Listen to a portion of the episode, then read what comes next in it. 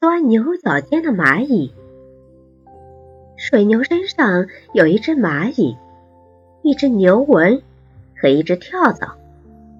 水牛使劲地甩动着尾巴，可是就是赶不走这几个讨厌的家伙。水牛实在无法忍受他们的骚扰，气呼呼地朝水沟走去。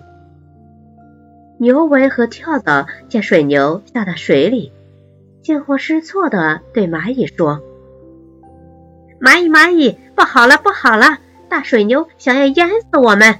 我们该怎么办？蚂蚁说：“你们一个会飞的神功，一个会跳的绝技，还有脸问我这个只会跑的吗？”牛文说：“我肚子太胀，飞不起来。”跳蚤说：“我喝的太饱，跳不动。”他们正说着，水牛的大半身子。已经下到水里，情况万分危急。蚂蚁紧要关头急中生智，对牛文和跳蚤说：“快，咱们钻进牛角尖里去！